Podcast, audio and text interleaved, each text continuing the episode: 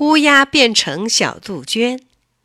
二一班的小朋友为了参加布谷鸟歌咏会，文艺委员方小英带领大家，不知道排了多少遍。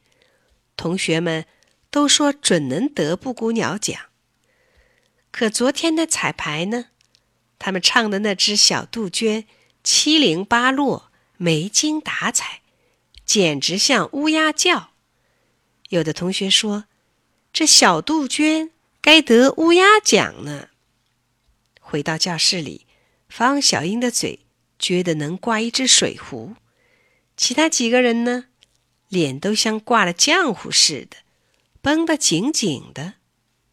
第二天劳动课，丁老师偏偏让小英他们推小车清除垃圾，几个人像哑巴似的，只顾推，谁也不说话。咯哒一声，小车陷进了路上的缺口，怎么推也推不动。丁老师说：“你们四个在前面拉，我们四个在后面推。一、二、三，小车一下子冲过了缺口。”丁老师笑着问：“小车怎么会推过去的呢？”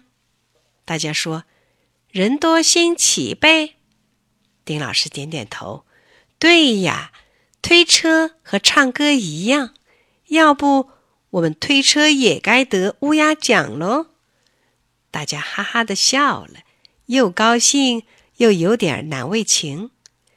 李小花说：“昨天演出我迟到了，惹得大家不高兴，我以后不再迟到了。”张荣看看王峥，王峥望望张荣。说：“我们以后再也不闹意见了。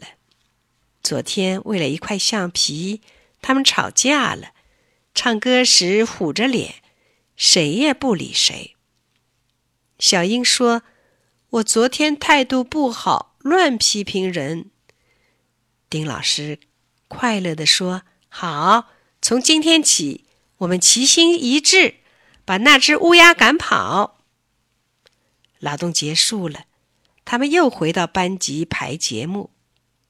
欢乐的歌声又在教室里响了起来，歌声把树上的小鸟也惊呆了。他们也许以为真的是小杜鹃在唱歌呢。